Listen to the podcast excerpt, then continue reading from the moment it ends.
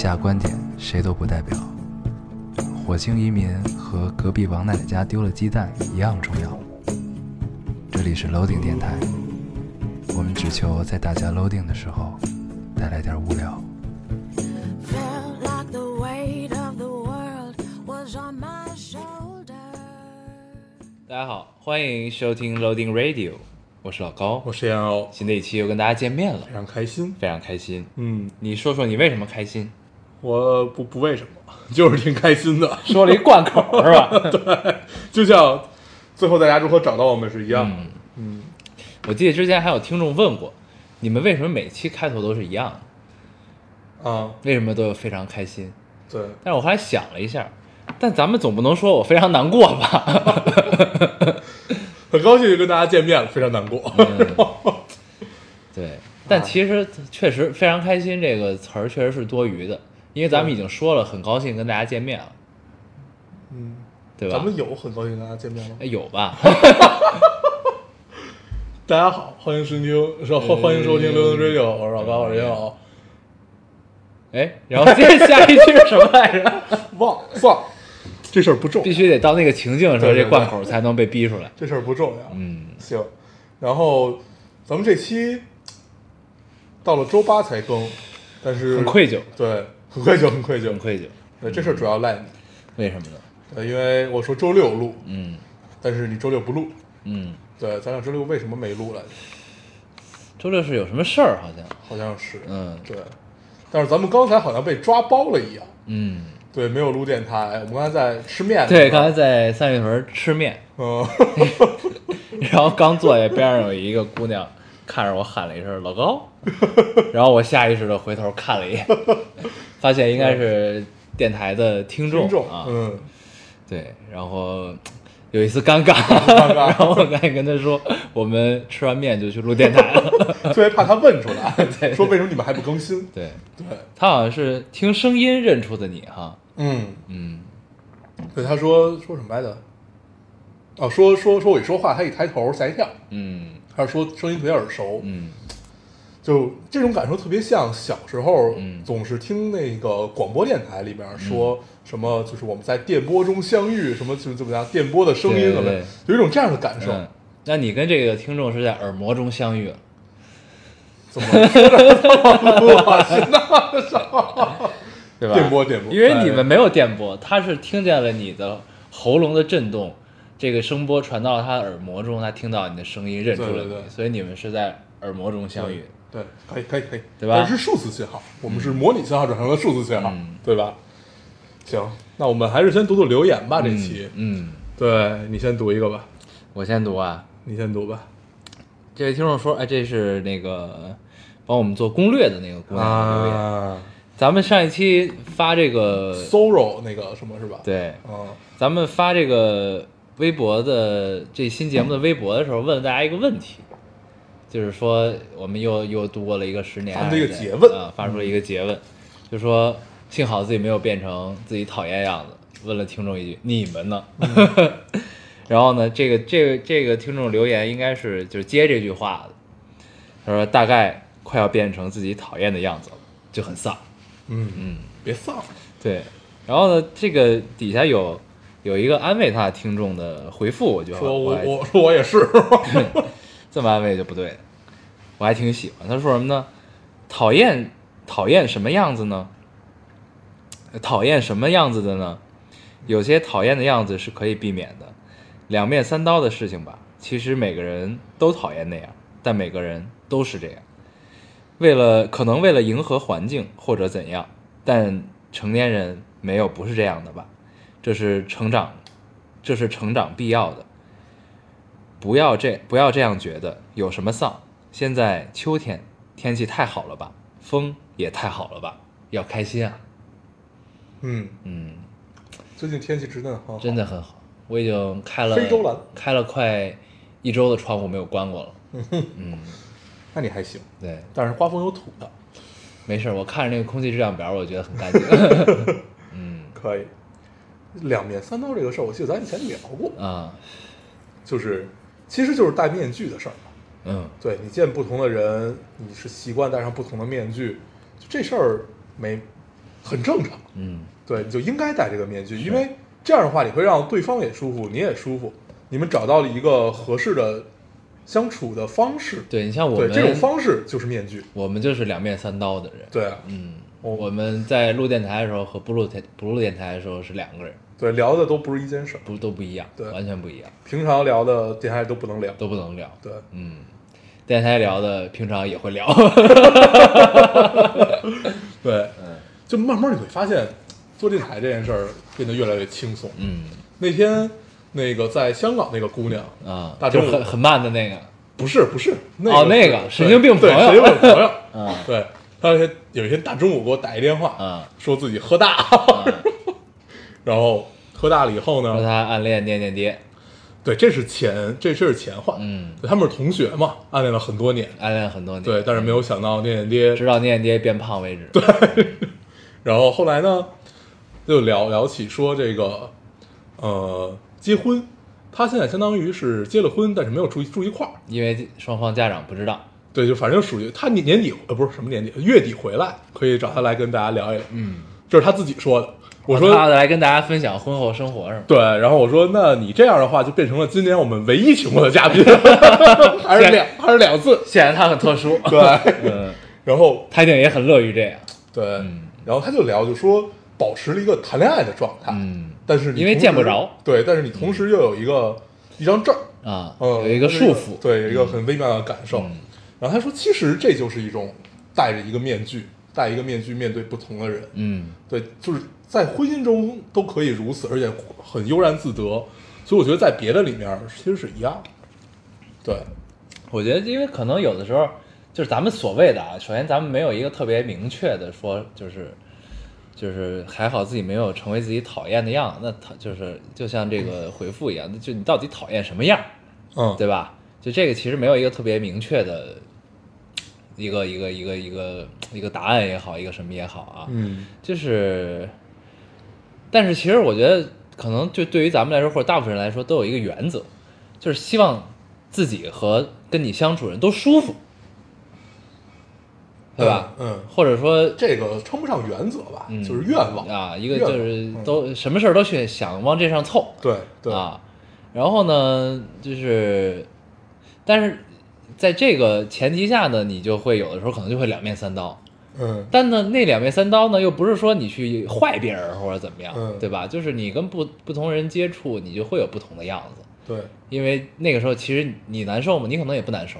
不难受。对啊，嗯，就是就这个其实不能说是一种说长大了就会怎么样怎么样，嗯我觉得我从小就这样。是对，可能所以我们都是讨好型人格。讨好型人格，对，所以就是你说变成自己讨厌的样子，我觉得就是在一个自己很不情愿的情况下两面三刀。对，就是如果是两面三刀这个前提的话啊，对，对，那咱们只说两面三刀，那可能自己讨厌的就是在自己不喜欢的情况下，不愿意做这个事儿的情况下，你还得去做这个事儿，两面三刀的做这个事儿。嗯，对，对，我也不喜欢特别直来直去的人，其实。是，对，就是这种直来直去，到了，呃，尤其是成年人，就是成年人之之间的这种直来直去，其实是挺难受的。嗯，就是很真实。不是这是一种什么样的感受？我经常就想说口无遮拦和怎么样怎么样。就那会儿就突然想到，我经常说的就是不要拿你的傻逼来伤害我。嗯，就 是就是凭凭什么我我为什么要接受这件事儿？对，就是你应该成长，就你凭什么不成长？对，这还是情商的问题，我觉得。这都不是情商，啊，就是情商这个东西，咱们说可以接受高低之分。嗯，对，就是你低情商，那我们有低情商的处处理方式和相处方法。嗯。但是你直来直去和你口无遮拦，但你但是大部分这样的人都有双标，嗯。对，就是你不能对我这样，嗯，对，但我可以对你这样。对，嗯，所以就很讨厌。对，嗯，己所不欲，勿己所不欲，勿施于人。对嗯，是这个道理。嗯，我读一个，你读一个。嗯，这个听众说这期特别有意思，光聊三十岁没谈恋爱就聊了十分钟。突然想起来，我家邻居要卖房的时候，有一个五十多岁的阿姨来看房。听说她一辈子都没结婚，但是她笑起来却像一个孩子一样天真。嗯一直到现在都忘不掉她那简单而又纯粹的眼神，嗯仿佛在看一个活泼开朗的孩子。嗯没有恋，没有应该恋爱的年纪，只有等待那个对的人。对，这个是应了咱们上期聊的那件事儿啊，说这个呃，一切都是因为没有遇到，对，你总会遇到一个能治得住你的人，嗯，嗯，所以一切都是扯淡。你读一个，我来读一个。这位听众说，我听节目这么多年，一直想找你们这样事儿的男朋友，如今实现了。越来越觉得你们跟我男票有太多相似之处了，性格特像，典型的北京大男孩，哈哈哈，都是猪蹄子。但我猜你俩不爱运动，他打篮球，但如但如今已经是一米九的两百多斤的大胖子了，跳不起来了，只能买各种篮球鞋安慰自己，因为 因为衣服都买不到大号的，哈。但是，但是，但是相处久了，发现他有很多缺点：小心眼儿、记仇、很会讲道理。因此吵架我几乎没赢过，好气啊！就连吵架都很会讲道理，为什么要跟我讲道理啊？吵架那么生气，根本理不清思路，好不好？就不能直接哄吗？但有时候他错了也会哄我。你俩是不是也对女朋友这么不客气？然后底下回复很牛逼，嗯，回复说什么呢？说姑娘，从他俩一看到别人说他们不好，他们就立马在电台里唠叨反驳，你就该知道了。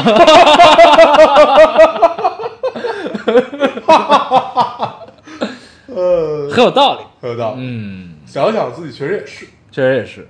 而且我记得咱们经常在电台承认自己是一个小心眼儿的人，不仅小心眼儿，而且很狭隘。对，底下还很记仇，对，确实是。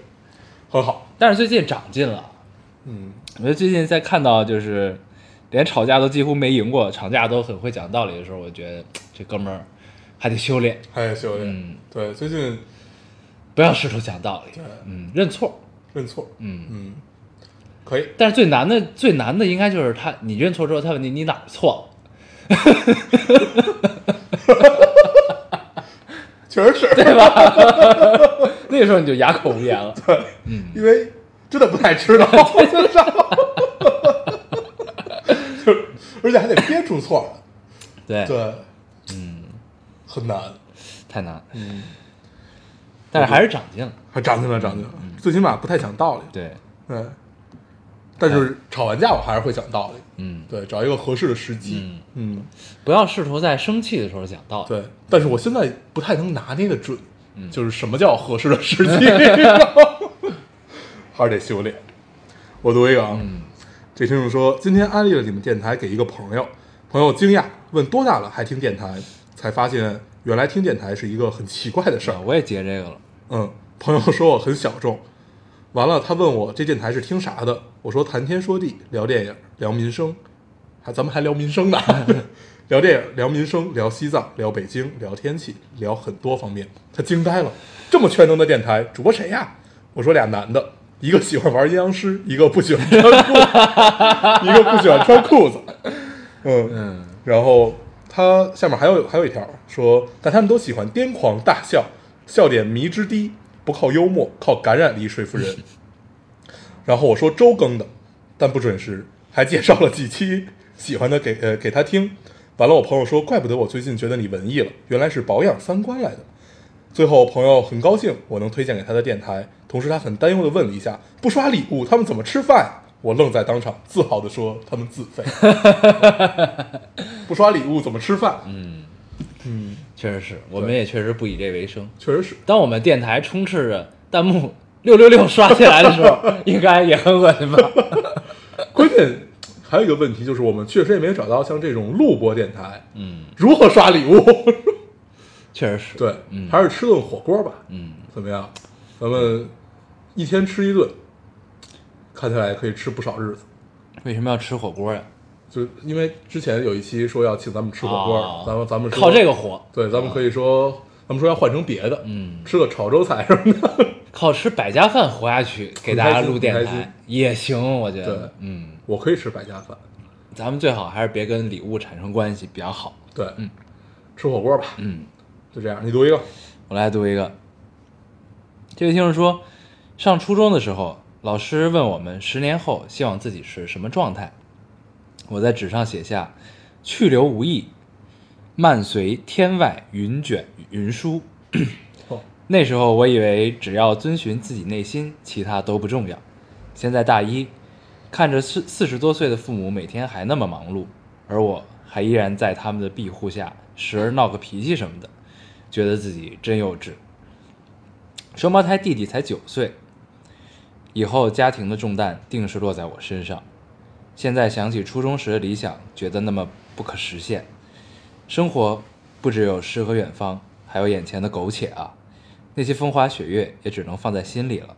（括号以前以为我以为我不会成为那么在意钱的人，可现在我真的是想一夜暴富啊！）回括号，为自己的变化难过，却也不得不接受，是成长的无奈吧？嗯，嗯，一夜暴富这种事儿，谁不想呢？是，对，此生最大的梦想就是不劳而获，嗯，真的是对人生的终极梦想。终极梦想。天上什么时候能掉馅饼？嗯，是不是？都不奢望他掉钱，掉饭就行。确实是，嗯，生病的时候掉药。不用出门儿。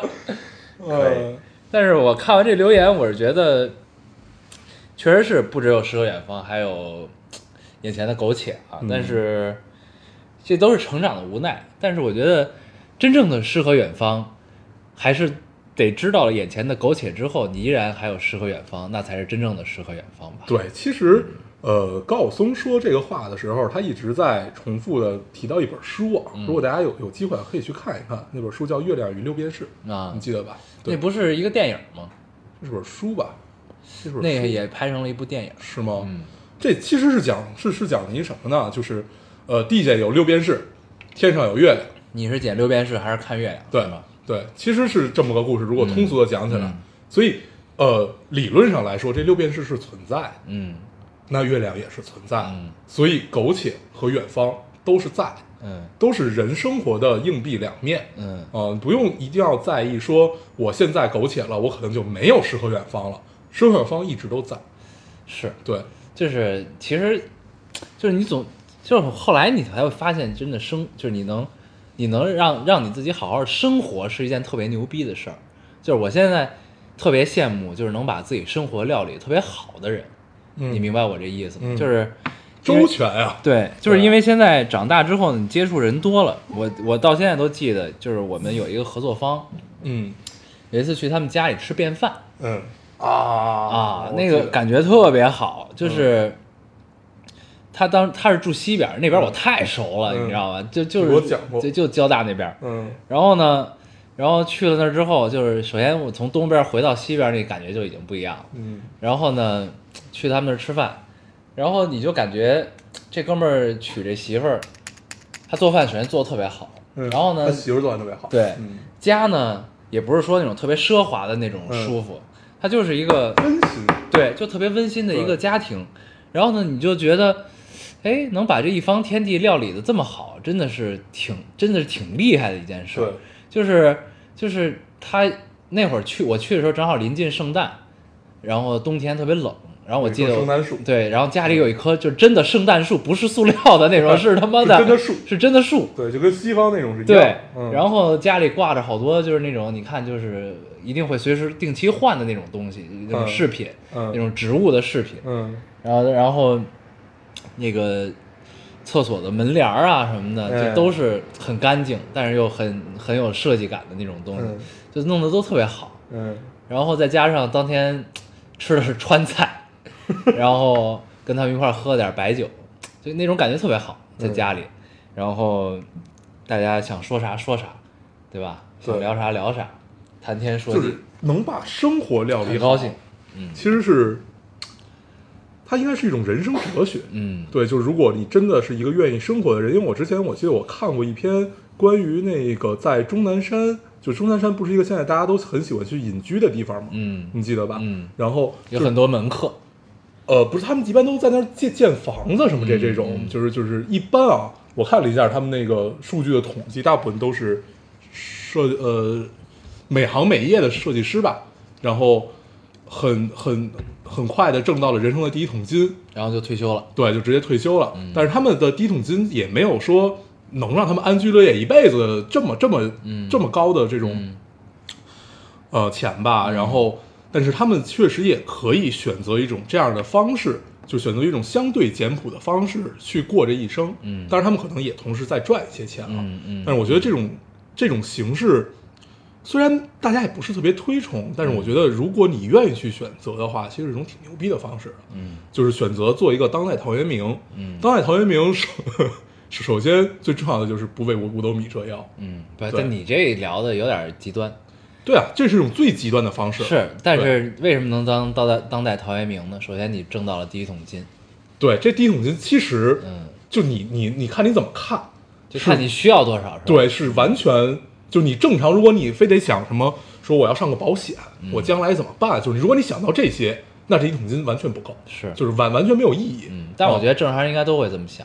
对正常人都是这么想的，对所以体现出来这帮人其实是有一部分超脱的性格，不，他们一定是挣够了这个保险钱才能这样，也不是，是吗？也真的不是，因为有有的大概也就比咱们都小，嗯小很多，然后就是大概呃挣到了一些钱以后就直接去了，去了之后把大部分的钱都把就是用 用来盖了这个房子，然后我看他们那个房子大部分都不是那种所谓只有设计感而没有生活的，呃好多都是有他会去想，我说这这这边要怎么样，我这儿要种菜。很实用。嗯，我这儿种种的是什么菜，然后我那个是怎么设计的这个水，我的污水是怎么排，怎么样怎么样，还是挺有意思。嗯当时看那个看的我很高兴。嗯对，反正这是种最极端的方式，嗯。就是你如果选择完全和现代生活脱离开，但是嗯。他们也是有网络的，就你说如此脱离开倒是也没有，嗯，但是选择当代就是换了一种生活方式。对，选择当代陶渊明这种方式，那你要付出的，那就是第一就是你你可能生活将来都是个问题，嗯，对，我觉得这听众你不用想的这么极端啊，这事儿就是是就是就是诗和远方和眼前苟且是可以平衡的，对。也是可以料料理的，对。对，所以就是，但是你总就是人生中有有不同的阶段啊，我的感觉就是你可能有一个阶段你必须得顾全眼前的苟且，嗯。对吧？当你这个阶段度过了，你可以过一段诗和远方，嗯。那可能再又又突然进入了下一个阶段，又都是眼前的苟且，对，对吧？反正。我又想起了那个谁，之前我我有一回听电台，那个那个那个叫叫什么来着？Adele 嗯说 Adele 现在的生活是什么样的？出一张专辑，出一张专辑，然后呃，每出一张都能在销量榜上排第一，嗯然后开一年的演唱会，嗯然后回家带三年孩子，然后三年以后再回来再出一张，依旧是第一，然后回家再带三年孩子，所以其实是一样，嗯，其实是一样，他也得平衡，对，嗯毕竟老带孩子也不行，嗯，嗯，得挣奶粉钱。对 对行，我来读一个，你读一个你刚读的吧？对我刚读的，嗯嗯这位听众说，听到你们讲念念长大后他爹的反应，我就想和你们嗯分享我一高中同学的故事。他高三毕业，和我们同班同学谈恋爱，然后被他爸知道了。他爸拿着毕业毕业照，对着名字，在录取通知书，在领录取通知书那天，到我们学校门口堵她男朋友。但是，她男朋友学籍不在我们学校，通知书不在我们学校拿。然后他爸在学校门口等了一下午。对了，现在大学了，他爸依然每天每天炸他，想尽一切办法阻止他谈恋爱。别念，要脸，他也听电台。看到这个就直接发给念念爸，嗯，确实是看这个就直接发给念念爹。还一个，我是两个一块儿发给他。嗯还有一个说，听你们说念念，感觉你们一定跟我爸是一个类型。我大学毕业工作一年了，他每天强行接送我，跟朋友出去吃饭要完整报备时间、地点、人物，九点没到家就是夺命连环扣。遇到情人节、圣诞节这种节日，我爸一定想尽各种借口，通过各种渠、各种途径来看我和谁在一起，报备和朋友去旅行。到出发的时候，发现我爸也收拾好了行李。还有，如果穿了他不喜欢的衣服，他会在电梯里悠悠的来一句：“乖乖，你的品味越来越差了。嗯语气应该是乖乖，”嗯，你的品味越来越差了。或者是对他的称呼就叫做乖乖吧。嗯，也有可能。乖乖不是我们小时候吃的一种零食吗？里边还送小礼物、小卡片什么的。我最爱吃巧克力味儿。巧克力味儿是还行。嗯嗯，我觉得小时候最爱吃的膨化食品就是乖乖，对，因为现在想想他那画画的有点怪，你不觉得吗？它是一蘑菇吧，就那小人儿，对对对特别奇怪，长得跟蓝精灵一样，特别像 Smurf，对，但是现在还有乖乖还有，是吗所以？那天我一个朋友的女朋友去买零食买了一袋，我说我靠，现在居然还有这个，现在现在还有小礼物。那它包装换了吗？没有，就是人儿还是那个小人儿，嗯其他包装应该换了。以前我记得它是一个类似于满天星那种配色，你记得吗？蓝的吗？对，蓝的那是浪味仙吧？，Lonely God，啊，Lonely God，浪味仙也特别好吃。嗯，浪味仙是满天星配色，那我能记反了。嗯，对，乖乖一般好像就反正我就记巧巧克力味儿的那个就是巧克力色儿和嗯。白色儿，啊，嗯。算了，不重要。嗯，对，那个还是很好吃。的，我读一个啊，嗯这个放一放读，先读这个，一个关于民生的。嗯最近陆续新闻报道出了这么多事儿，本身就多了个心眼儿。晚上回家，只要天黑了，都会报备一下。哦看这个，嗯，一直以为坏人都是见光死，没想到大白天十一点这个午饭点儿还是在大马路上会遇到。大家出门在外都留个心眼儿，遇事不要怕，多往人多的地方走。大叫或者大大叫会有用的，大哭然后往老人家，特别是老妇人的旁边走去。老奶奶，老奶奶，老妇人。啊，他说了一下他遇到的事儿，嗯对，呃，划了一部分，从这儿读吧。刚刚遇到了，呃，刚刚遇到了暴露狂，他骑车在我后面，然后一直打铃儿，我就避开，他就骑到我旁边儿，然后骂骂咧咧的掏出他的东西来。其实他过去了，我也没有很害怕。然后他在前面一百米左右停下来等我，我那一瞬，我那一个瞬间瞬间脚软了。本来不用过红绿灯的，跟着人群过了红绿灯，然后我就崩溃的哭了。然后下面还有一个类似类似，就是别的听众也有过这种经历，嗯说你这一段感觉像是我发的。前两天我骑车就有一个暴露狂，跟我同行了几秒，露出东西，我吓得不敢往前走，他停他停下来拐弯，我本来遇见这种也有好几次了，不是很害不是特别害怕，然后他转过来追我，心里咯噔一下，赶紧回我家，因为离我家就一百米的距离，他看到我我回家也就走人了，嗯真吓人。嗯，我想起来，我小时候也遇到过暴露狂。你也遇着过，对，我男的女的男的男的。我小时候嗯上小学的时候，我小学那个就是一小出来，你你你你记得吗？就是从他中关村一小嘛，，对，他是从那个他是有一胡同里，对嗯，然后那个胡同我小时候特别特别窄，嗯它是一个拐一个拐角，是你得相当于走一个直角才能走到一个大点的胡同，然后才是大马路。对，我就在那个拐角，那天是好像，呃，是那个元元旦，元旦每年有晚会，然后那天我们排练，排练很晚，大概下下午已经六点多了，嗯才往回家走。嗯小时候也没没人接，好像因为离家很近。对，小时候好像上小学就都自己回家，对，就都自己回家。然后我就记得那个拐角，到现在对那拐角都很有阴影。然后那个拐角，它是我走那个直角的拐角的时候，我走了一半儿，那会儿天已经很黑了嘛，冬天。然后就突然闪出来一个人，然后他当时站在墙角等着你，对他当时穿了一个军大衣，啊，然后军大衣下面是一个短裤，啊就是就是就是那那种就是夏天穿的短裤，嗯对，他就突然就是就是往下一扒，啊，对，然后掏出了他的东西，对对，当然我们同行的有两个人，啊一个我，还有一个小男孩儿，你们一起把他揍了，打不过打不过，然后我们就返回身往学校跑。啊那会儿学校已经有保安了，啊我们就跟保安说，啊然后保安就陪着我们走到大马路上。啊啊，等等他陪着我们的时候，那个人已经不见了。嗯我到现在都记得，他是先推了一辆车出来，一辆二八男男士自行车，大车，对，大巨二八嗯啊，然后相当于他那个车一推出来，那个胡同就挡住了，你就没没法再往前跑了。啊对，我们就只能往回跑，特别可怕，现在都有阴影。那个胡同我遇到过好几次类似特别可怕的事儿，还有从那个拐角突然出现来猫啊什么的，小时候特害怕那个胡同，不敢晚上偷偷自己回家。真是，所以其实暴露狂这种事儿感觉挺多的，是哦，那你说这帮人这什么心理干这事儿就心理变态嘛。啊？对，而且他们好像这帮人只是暴露，他不会对你怎么样，好像是是吧？我记得好像看过一美剧，啊，就是讲，就是不是专门讲暴露狂，好像其中就有，就有就有就有一个一集哦，就是那个犯罪心理。啊对，我想起来了，他说的就是这东西有点跟大麻之于毒品似的，嗯它都算诱导性。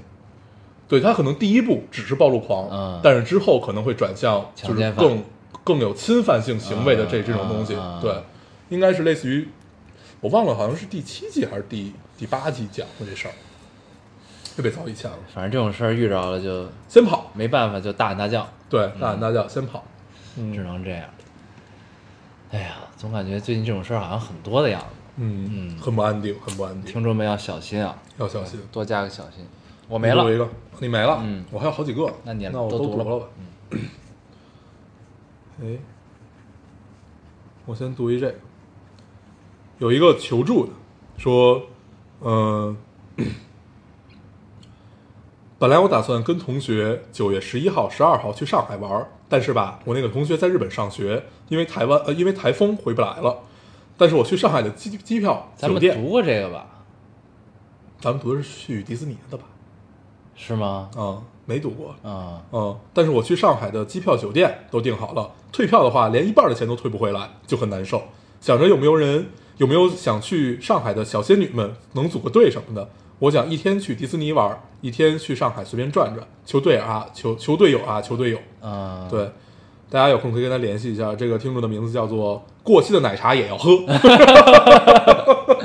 但是咱们现在，因为咱们是录播，咱们读了这个，这姑娘不会已经从上海回来了”。吧？没有，我看了一眼时间，她是今天刚发的啊今天刚发今天还是昨天？啊，对，不久。这个听众的名字叫做“过期的奶茶也要喝”。嗯嗯，是，对，日本是大是大台风，台风回不来关西，嗯，咱们不是有朋友在日对本，对对，困住了，困住了，遇到了好好，他好像在日日本遇到了很多事儿，是吧？感觉天灾人祸全让他碰上了，在日本。很惨。是，嗯，那我再读一个吧，嗯我想想读哪个啊？读一这个吧。昨天哭了一晚，为了爱情来了四川两年了，结果男朋友因为工作的原因突然调到北京去了。北京距离我家动车一小时四十分钟。那个矫情的成语叫啥？造化弄人。甚至担心他到那样繁华的城市遇到了更好的人会出轨，讨厌这样的自己，没有自信，甚至没有没有安全感，丧的可怕。这个听众，我可以用另外一个留言来安慰你，等我找一找。你是截了多少个留言？我截了好多个留言，嗯，另外一个安慰你的这个听众怎是怎么说的呢？老哥要我异地恋的男朋友由于工作忙，聊天不多。我今天问他兄弟，你还记得我吗？兄弟，兄弟，兄弟，你还记得我吗？嗯，我是你对象。我呃，这个大猪蹄子跟我说，我都忘了，我都差点忘了自己有对象。请问这样的傻子还能要？嗯，但这说明他可能真的忙。对，嗯所以用这个留言来安慰另外一个听众。嗯，对，所以其实一切就这个姑娘感觉特别想得开，心很大，心很大。嗯嗯但这也可能是他想出来的招儿，引起他注意。嗯，这么久没联系了，但是我要是很伤感的跟他说，显得自己也很矫情。确实是，不如就这么说，兄弟，你还记得我吗？我是你对象，太逗了。很逗。嗯行，我读一最后一个吧。嗯，这最后一个最长的那个是吧？啊，我这最后一个太他妈长了，嗯而且字儿还很小。这是一个关于女权的，然后他说的很诚恳，我觉得还是要读一下。这个听众说：“恳请你们，如果你们能看到，一定要看完；如果愿意，也请你们读出来。咱俩一人读一半儿，你这个就读吧，太长了。连贯点儿。这个听众说，上期老高，呃，上期老高说到谈恋爱的问题所引发的讨论，几乎是我在听到那个观点那一刻就预料到的，而后引发了本期节目关于女权的讨论。关于大黄说的独立选择自己想要的人生，这不是女权，这是人权，以及老高说的，我们能看到很多双标女权，我有一些话想说。这些话是什么呢？男权并不是，呃，男男权并不是男性的权利与权益，它表达着男本男本位的思想和思考方式，与父权都是集权的表现形式。它并不代表某个人或者某些人，它代表着不平等与剥削。它针对女人，也针对男人。支持它可能是男人，也可能是女人。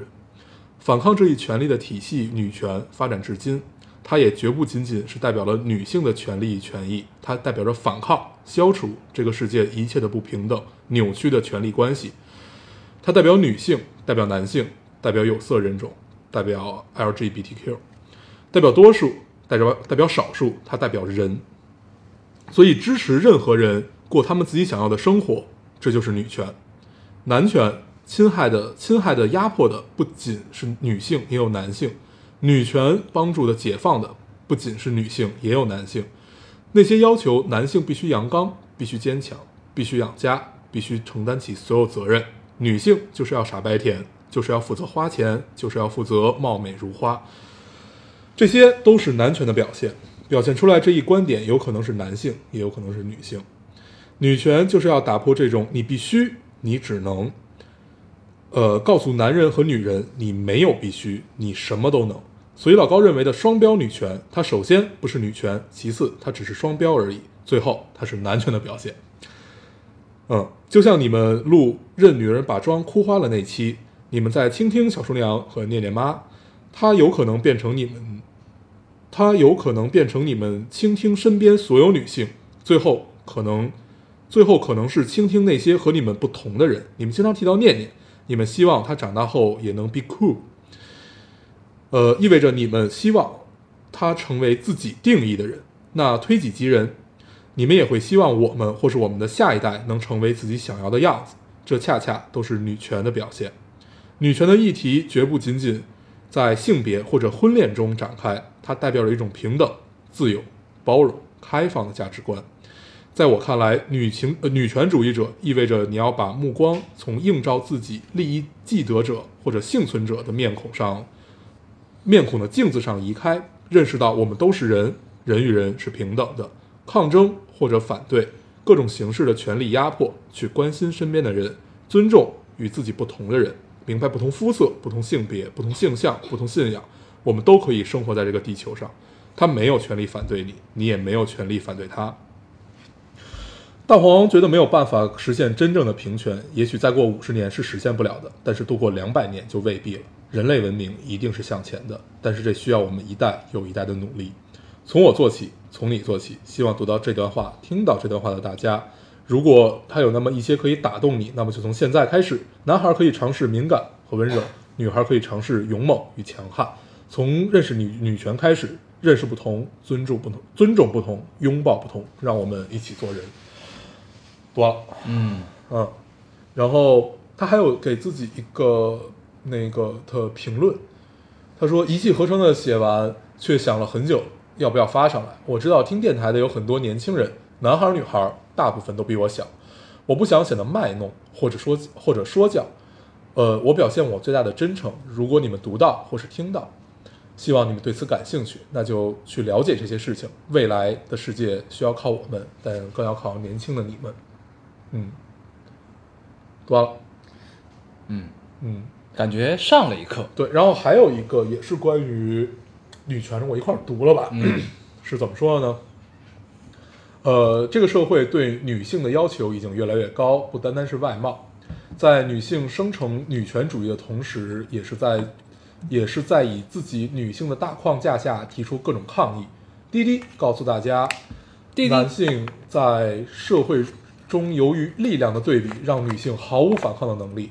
职场和办公室是上百年上百年以来男性认为的，呃，这应该是优先权，优先权无法改变。呃，身为女性说出这些很可悲，唯一能做的只是不让自己被大潮流所束缚。可能在职场上，当男同事开起玩笑的时候，还只能为了生存一笑而过。身边有一个学姐剪了超短的短发，她也二十五了，单身。我只会想到和她比起来，担心剪了短发找不到男朋友的我。出去时候还会想一身衣服有没有凸显出身材的优点。说到底还是悲哀。嗯，这是两个，感觉有点差不多。对，就一块儿读了。咱们这期可以聊聊这个事儿啊，正好用这个做结尾，就是做做读留言的结尾。嗯，嗯，哎呦，累死我了！你先读，呃，不是你先聊聊，让我缓一缓。嗯，他其实第一个留言说的很多啊，是而且他说的非常细。他是给我们解释了一下男权和女权的定义。呃，对他其实主主要解释的还是到底什么叫女权。对，对，就是那要这么说起来的话，我们都是女权主义者，呃，对对吧？，对，嗯因为 那如果照这听众这么聊起来的话，那他其实认同女权即人权的这么一个方式，对吧？嗯，对，因为其实我一直对于男权和男权，就是他在这里定义的男权是男本位嘛，就是对，第一是男本位，第二是它和父权、嗯。父权是相通的，嗯。就是就相当于 就有点说家族命运的链条的那一种，你无法或者去反抗。是。过去的封建王朝社会，对，啊。就就像大家长，就大宅门里的七爷，嗯。或者二奶奶，嗯。类似于这样的角色，啊就大家长这样的角色，嗯。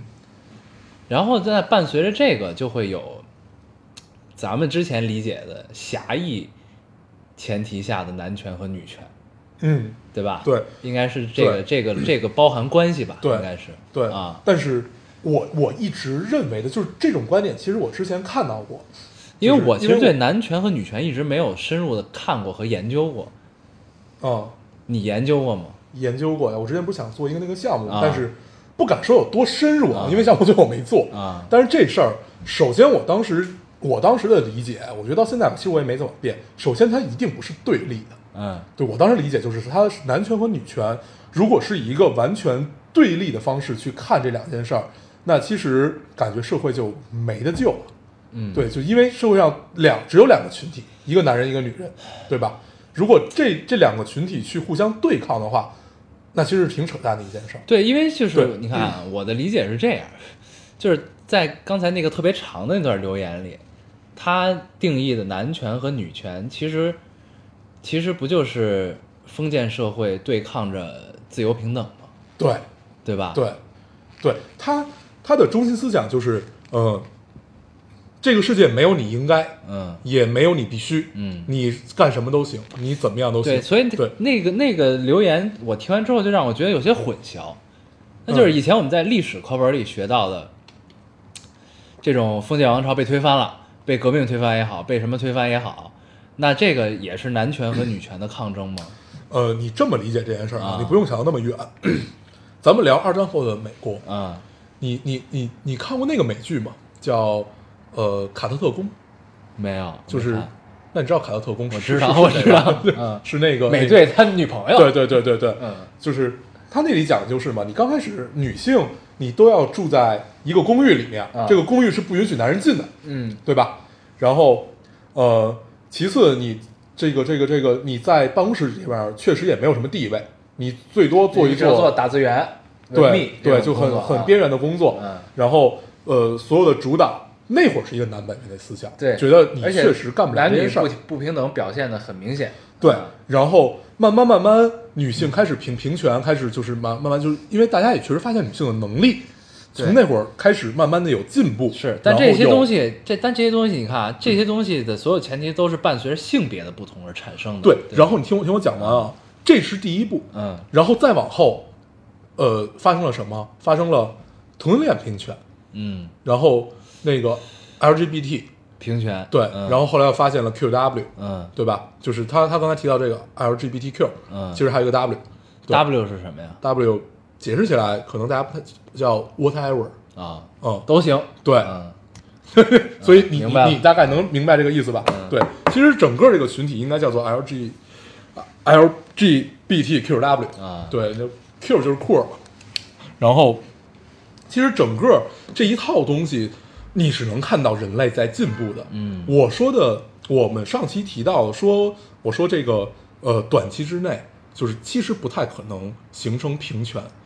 就真正的平权意味着男性要和女性具有完全对完完全对等的社会地位和社会关系和社会资源。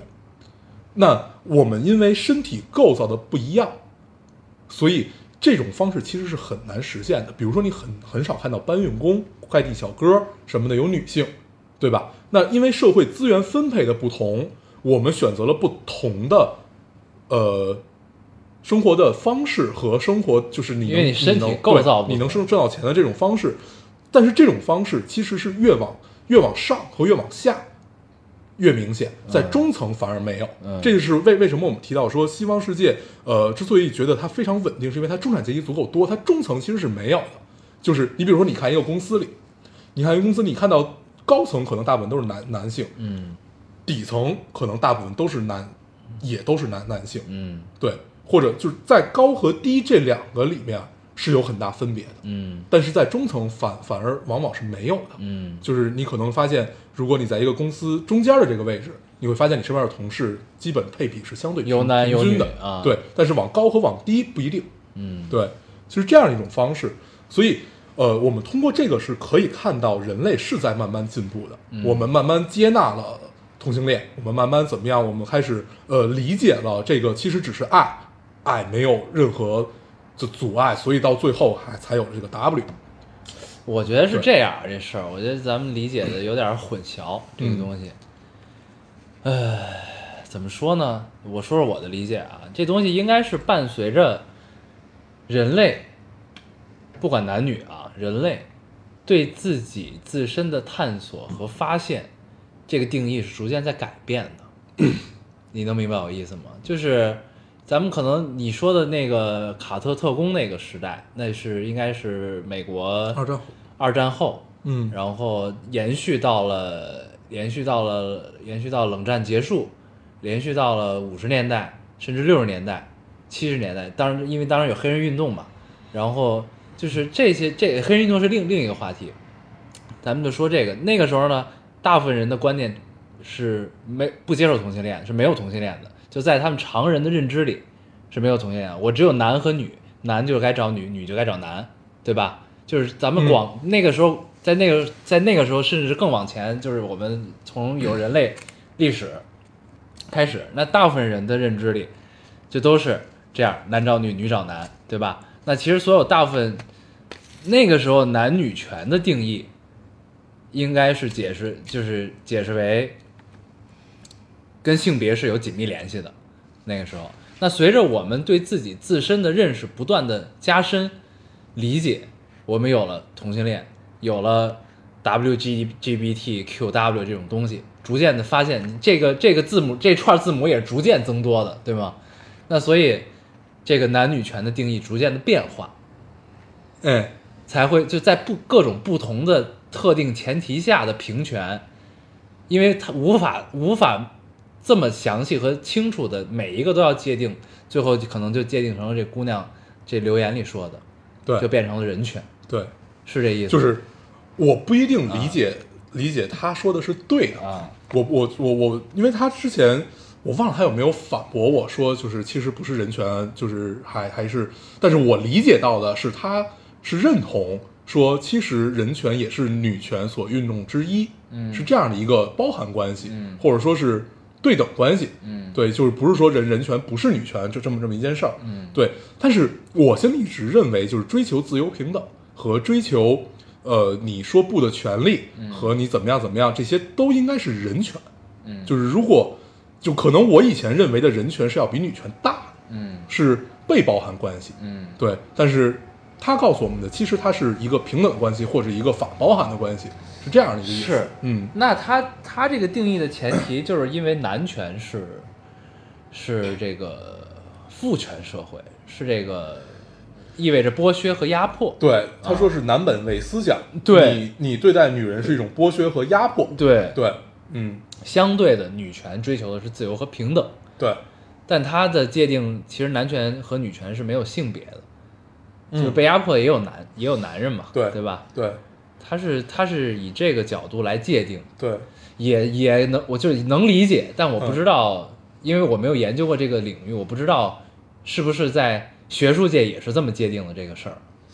我们可以百度一下以后。嗯，就是学学术界最界定女权，就是我我我这么跟你聊吧，嗯就是我那会儿查的资料，嗯其实这种说法有，嗯就是说女权继任人权这种说法，嗯就当当时我记得那篇标标题就是这个，嗯嗯但是还是还是英文的那个，然后但是那那那一套东西整个说下来以后，你会发现其实大部分人类是达到了。嗯 就是呃，我们在争取人权的权益的时候，同时也在争取女权的权益。嗯对。但是我们现在所面临的所谓女权这种这个事儿是另外一种，就尤其在中国这个大环境下面，其实是另外一种。这其实不是这个姑娘说的这个，啊对对对，其实不是这个姑娘所探讨的说，嗯我们要追求呃，就是是这个这个男男男女平等这么一件事儿。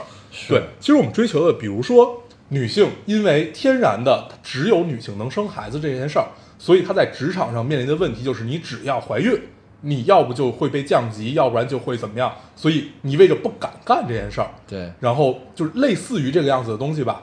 所以你在整个呃中国大环境下，因为中国又没有像西方那么那么多的产假去给你，而且有那么硬性的规定去给你，这还是存在不平等。对，嗯就是这种不平等，是因为天然的，就是只有你能干这件事儿，所以它意味着不平等，所以才有很多姑娘因为呃恐婚也好，然后也不想生孩子也好，或者怎么样，呃，因为这个，对，这是社会的问题，嗯。呃，解决它是要靠整个社会的努力的，嗯。就是你也不能说光是政府或者怎么样，嗯。你比如说，呃，其实西方也不是不存在，嗯。就也也会说，那你进来你要休产假，那你肯定他们是面临一样的问题，只不过他们是有一个硬性的规定，嗯。是在那摆着。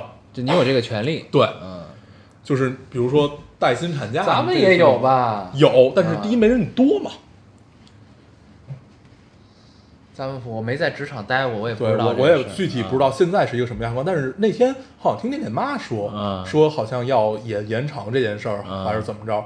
反正我觉得这个，呃，男女不平等，这个真的是要靠时间的，而且嗯我一直相信，呃，争取权利其实就是革命，嗯哼，革命是要见血的，嗯，你能这个我觉得，就是聊到这儿，其实很多就是我想探讨问题，我觉得已经没法在电台里说了。啊，就是明白我意思那那咱们那那那咱们就聊这这么一件事儿啊，就顺着我刚才说啊，嗯第一，我觉得女权也许真的是一场革命，嗯这是我我当时觉得我没法再进行下去这个项目的最大一个原因。嗯嗯然后革命是要见血的，就是你能争取，比如说你你你理论上你要争取到百分之百的权利，但是你要喊出百分之五百的口号，嗯但是你才也许你最后才能争取到百分之五十，嗯对，是这样的一个过程。嗯它跟革命其实又大部分是相同的，它是一个呃，也许是一种妥协的过程，也许是一种在就是你在不断进步上面的不断妥协的一个过程，我明白这个意思，是你进一步可能进三步退一步，但是你是是在往前进。这个事儿就跟咱们之前聊滴滴的这个问题是一样的，就是就是你总要有牺牲者，对才能加速这件事儿的改变。对就这件事一定是在改变进程上和更完善的进程上的。嗯你从法律也好，从从立法也好，就是你像美国的所有的立法都是按立判立判制。我们能呼吁的，尤其像滴滴类似于这种事儿，我们能呼吁的就是有人出来承担责任。对，对，但是但你推真动这个改正应该，去承担的是什么责任呢？那其实上期咱们也聊到了，嗯我觉得就还是马克思说那个话吧，就是所有资本的累积都是血腥的，嗯其实是是这么个道理。但是如果有人承担责任的话，你至少会让这件事儿看起来更加舒服。嗯嗯，但是我很认同你说的，就是一件事儿要想往前推进，必定要有牺牲者。对，对，但是就大家其实是不愿意承认这件事儿。是，所以你看，就是平权的这个事儿也是一样的呀，就是你每一个每一个人群，不同的人群，你可能在男性中，也可能在女性中，男性、女性中都有这种人，嗯，对吧？某一个群体，他的平权也是有牺牲的，他嗯不是说就是游行一下怎样怎样就能就能推进这件事儿，对，都是有牺牲的。其实这个问题，呃，如果你把它换一个角度看起来，有点像咱们今天看的那个电影上，《蝶六》。啊《蝶六》里面说，他为了救他自己的组员，然后要把几百万人，放入危险之中，对，嗯就，但是就大家都理解美国这种英雄主义电影，它是不会放弃任何一个人的，嗯对。但是在真实中到底会怎么样？我觉得大家其实心里是明白。嗯如果你把这个问题想得更更加复杂，那就是那会儿我们看到的那个火车预言，就是说一个火车只撞死一个人和就只撞死五个人，你选哪个？对，但是这是你要做决定的。嗯哦，你是选择杀掉这五个人，还是嗯选择让这一个人死？对，其实这个事儿，呃，到最后它都会变成一个哲学问题。嗯嗯，就是尤其争争取权利和革命这件事儿，它如果没有一个强有力的哲学支撑，其实很难实现。就就对，如果聊到这儿啊，就是我就呃，咱们就不要再往下聊了。我的我就想到了一个 一个之前在小说里看到的一个一个一一段话，嗯很妙。说什么呢？说这个哲学家啊，哲学家永远不警惕政府，不警惕国家，哲学家永远警惕的是民民众啊对，这是那个那个那个悠悠那个乌合之众里讲的嘛。嗯嗯，就是聊到这儿，我觉得这句话也很有道理了，对，你知道吧？嗯，就是民粹主义嘛。而且就是所有而且这东西所有站在金字塔尖上的人，永远不不担心站在更高金字塔上尖儿，也不担心你下面那几个，他担心永远是最底层的这些。对对，就是，呃，在这儿还是给大家推荐一下那三本书啊，有空可以看一看。我已经推荐过好多次。对，对，就是寻盲之盲，拥合之众，狂热分子。嗯是，我觉得就聊到这儿吧。嗯，再往下就不太好聊了。嗯，成，很危险，很危险，很危险。我聊这儿都觉得很危险了。容易 容易被教育谈话。嗯行，然后反正，呃，我还是就是保保持我的观点吧。我觉得其实大家争取的都是人人权。是，所以我觉得聊到这儿呢，咱们就不用去强行的去界定什么是男权，什么是女权。对，就是我觉得，就是咱们这个社会发展到现今这个阶段啊，我觉得稍微受过一点教育的，或者说你稍微有点人类自我意识觉醒的人啊，你都会至吧至少明白一个道理，就是我要追求自由和平等。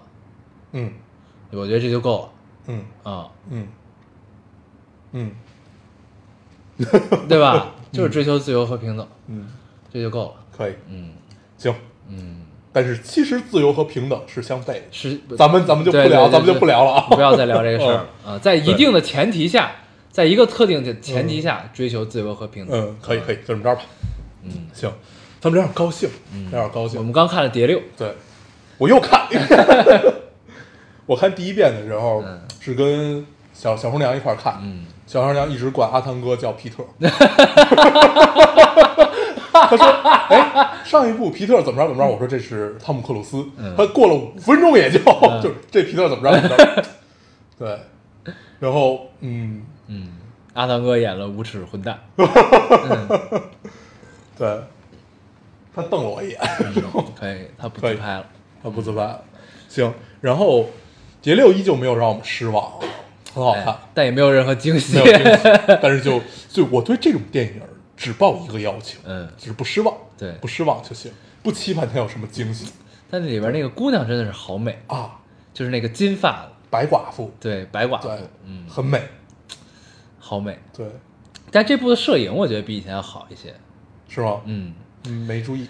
其实这部摄影有很多就是新的角度，镜头的体 体会。啊，还挺有意思以前很少拍阿汤哥一个，就那不就叫长镜头，就是比较长的镜头的嗯。跑动。嗯，这回发现他跑真快，对他跑一个跑动，一个是他好多机位都是直接放到了那个怎么说？就比如说你撞车、坠机什么的，嗯他的视角都是放到第一视角去去拍的。以前也是啊，以前以前也是吗？是是是，从啊二的时候就是了。但这可能这部第一视角多一点，哎，对，可能是稍微就是冲击力很很强。对，然后还有就是那个，你记得他把那个他要劫的那个人撞撞进水里，然后那水淹进去，然后那人憋气，啊，那个那个对那一个一瞬间一个一个一个角度，对那个啊那个镜头很妙，很棒，那个很妙，嗯，对，那一个瞬间你有压迫感，有了深海恐惧症，嗯，有了压迫感，很好。但就那一下，水漫过去就没事儿。对，嗯。然后六其实讲的这个故事，我们就不再多做赘述了啊，反正大家嗯就是最后一刻还是拯救了世界。对对对，嗯。反正就看吧，还是好看，对挺好的。就是我一直觉得动作电影能拍成像《碟中谍》和呃《零零七》这样的系列，其实真的不多，是，也好好像就俩。哦，还有新的是《速度与激情》，嗯，对，但是《速度与激情》一定要有一个大前提，就是最后有用车，对对。要用车来拯救一切，对。车可以飞，对，可以潜水，可以怎样，对，反正都是在车上啊。就。必须得有车，嗯，但是这两个就更加不太一样一点，对，但是呢，就是我最近在看《零零七》，包括我最近不也重看了一些吗？嗯。就我总是在想，这个系列到底能怎么拍出花儿来？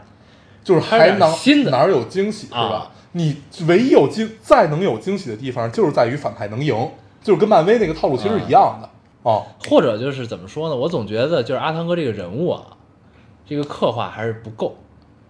他其实没有什么人物，你明白吗？？就是你看啊，那个还有另外一个动比较牛逼的动作系列电影，但早就完结了，《谍影重重》。嗯，谍影重重其实都不能叫做一个动作电影了，对，它是一个就是就是刚完结一年，刚完结一年，跟着人物走的这么一个一个一个一个东西，就是在马达蒙演的那个时期那几部，对，真的还是不错。对。就是你你更能去体会人物他的视角就完全不一样，对，对，嗯，就是他从开篇从一的时候就注定了他会很牛逼，对，而且注定了他要与世界为敌。对他呢，整个就是整个这系列就一个任务，就是我是谁。对啊，我是谁，我在哪儿，我是谁。哦啊，我是谁，我之前经历过什么，对对我为什么会现在是这个样子。我他妈到底在躲什么？对啊，就是他有点跟击碎片那个感觉对哦，对那个他需要就是不停的去拼凑，这个真的是不错，这个嗯。系列。所以就是我觉得，可能就是你就不能说高级和不高级啊，就是我一直觉得《谍影重重》特别像，就是它最妙的地方在于哪儿？最妙的地方在于我们观众的视角，哪怕你是上帝视角，但是你是线性的，你是从前往后的嗯推进。但是作为主角，我们看他的时候，他其实是一种插叙的形式。对啊，他对得得自己拼啊，对，他都不是倒叙，他就完全不是线性。对然后你要跟着他的节奏走，同时你又自己掌握上帝视角，我觉得就这个剧本真是太牛逼了。那个叙事叙的也好，对，就是你如何能既站到他的立场上，所以经常我记得我小时候看一的时候都没看懂，啊，对，我觉得后来才看懂，对你才慢慢能理解这种叙事的方式有多么的对。好玩儿。但是他这个叙事呢，其实其实整个这系列节奏特别慢，哦，但他每部的节奏都巨快，对，就是每 部片儿的推进的很慢，，对，嗯，但是他每部片儿就剪的巨碎，对。节奏巨快，对，这还是挺有意思的。我每次看到这《谍影重重》这系列，就像咱们玩的那个叫什么来着？那核心装备，我总觉得在总觉得在看对 Snake，总觉得就是这俩是不是有点关系？嗯你知道吗？嗯就是很像这种感觉啊。对，但是 Snake 所以更屌一些，对嗯很屌，更不羁一些。嗯，哎，对，就是我总觉得就这种特工类的，就是你你就希望它的矛盾性更强一点儿，可能就是嗯谍影重重这样了，对啊，对，就是阴谋诡计更多一点，，对。阴谋诡计更多一点，但是其实至今就是《碟中谍》系列给我印象最深的还是他们在苏联的那部啊，俄罗斯那部，对，就是后后边炸了，对那个克里姆林宫炸了，对，那部真的太带劲了，那部很好，啊那部很好。那部看我特别舒服，对，嗯，那部我印象最深的地方，除了那个炸，就是那个那个他们有一面墙，做出了一面墙，弄了一屏幕在糊弄别人，那也太厉害了。对，其实再看这种系列，就是能看他们的科技有多多么好玩儿。对，挺有意思的。嗯，我一直觉得，就我我特别喜欢阿汤哥。啊。从他年轻的时候特别喜欢。惊情四百年，那个他妈是 Gary Oldman，他是夜访吸血鬼，哦，对，夜访吸血鬼《惊情四百年》是 Gary Oldman 嘛？也是吸血鬼，对，我这俩老弄混，都很好，嗯，不会弄混啊，因为阿汤哥那会儿就是真的是华美，一我个我在绝美的少年。我在年轻的时候，我经常把这俩当成一个电影，为什么呢？因为我我那是讲德拉古拉的，是，但那个时候我总有一个印象，我也不知道怎么回事，那个印潜意识是什么呢？就是吸血鬼只有这这一部电影。这个电影叫做《夜访吸血鬼之惊情四百年》，你知道吗？这个这这特别像老香港那种嗯电影，对对对要拍好多部的什么那种。对 可以，我总有这么一个印象，对我一直不是特别喜所欢，以我总觉得他俩一块儿演了一个吸血鬼，你知道吗？可以。大家有空可以看一看《夜访吸血鬼》，看一看年轻时的阿汤哥有多美，嗯，真的是太太太美了。那个时候不是帅就是美，那个时候都是疯狂的在拍吸血鬼的故事，嗯嗯，对。但是出来的其实就这俩，就真的要拍吸血鬼的绕不开德古拉，就就因为历史上只有两个能被确定，也许跟吸血鬼有关系的，一个就是德古拉，一个是该隐嘛。嗯该隐就是就就在在圣经里边也提到，咱就不在不在这儿聊吸血鬼了。嗯然后，呃，我其实要就相对于《碟中谍》和《零零七》更喜欢《碟中谍》，嗯对我更喜欢美国范儿的这种。嗯，对我老觉得《零零七》特别装逼，是有是有点，就是故意装。而且他老睡姑娘，关键是很奇怪对，。这个不奇怪，就我觉得他他老故意装，嗯而且我不喜欢老换人。对他老换人，这确实接受不了。他好像是三部吧，还是四部换一个？而且他就零零七确实是总有一些很特定的镜头，就是让他装逼用的。哦，嗯，，对，这个就有点那什么了。嗯，但是呢，你就觉得《碟中谍》呢，阿汤哥一直很苦逼。但是很硬，啊，就很硬，就是干吧，对，就很爽。没有二话。嗯，而且你感觉他每每一步给人一种感觉，就是我我我我不知道我这飞机撞上去会怎么样，我对。射撞上去怎么样，但是我就是要撞，对，对。他就是用用谁命大对，来看谁赢。看谁敢豁。啊。嗯，他永远都是最敢豁的那个对，人，就处理问题的方式都是豁。对，嗯，很好。我也不知道你死还是我死，但是我敢，你就不敢。但是我敢死，你敢吗？关键是这么一个。他是跟恐怖分子去搞这件事儿，嗯就很妙。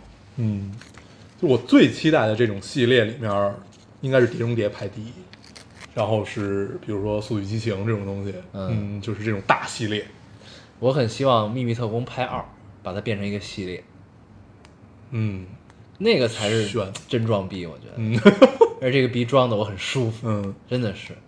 但是 Kingsman 我觉得，Kingsman 拍三不知道能拍成什么样，就完结吧，这系列对别拍了，好二吗给人感受就不是特别好。嗯嗯，Kingsman 我真的对，因为二你感觉他一定要强拉上美国去拍这个东西。啊 Kingsman 是我一我觉得是我的审美范畴和理解能力外的片子。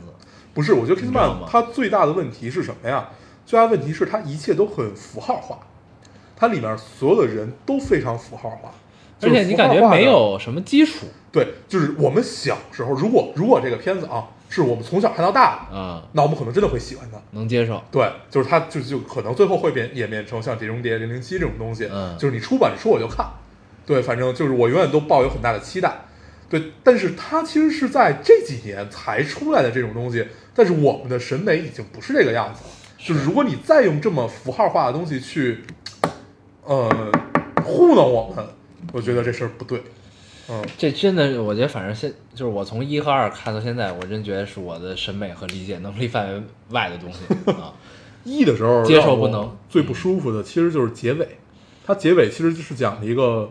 就砍头的那个什么？就是头都爆爆炸的，爆成花儿的对对对特别共产主义范儿的一个东西，就是要把所有有钱有权的全干死，嗯 然后是，对，但是它一里边的亮点就是教堂百人斩还被剪了。嗯。嗯，二二二二里边的亮点那个是是二吗？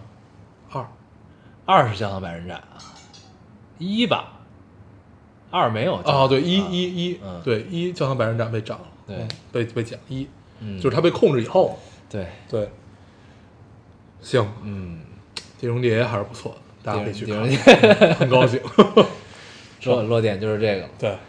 行这，期我们跟大家主要就聊了关于女权这件事儿啊我们尝试我们也确实不懂啊。，对尝试捋捋一下，嗯，我们只知道追求自由和平等。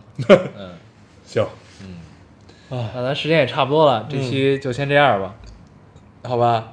好，那咱们还是老规矩，说一下如何找到我们。大家可以通过手机下载喜马拉雅电台，搜索 Loading Radio 老丁电台，就下来收听，关注我们了。新浪微博的用户搜索 Loading Radio 老丁电台，关注我们，我们会在上面更新一些即时动态，大家也跟我们做一些交流。嗯，现在 iOS 的用户也可以通过 Podcast 找到我们，还是跟喜马拉雅一样的方法。好，那我们这期节目这样，谢谢收听下期再见，拜拜拜。There is a time when we should heed a certain cause. Cause the world, it seems, is right in its line. There's a chance we're taking in needing our own lives. It seems we need nothing at all. I used to feel I should give away my heart,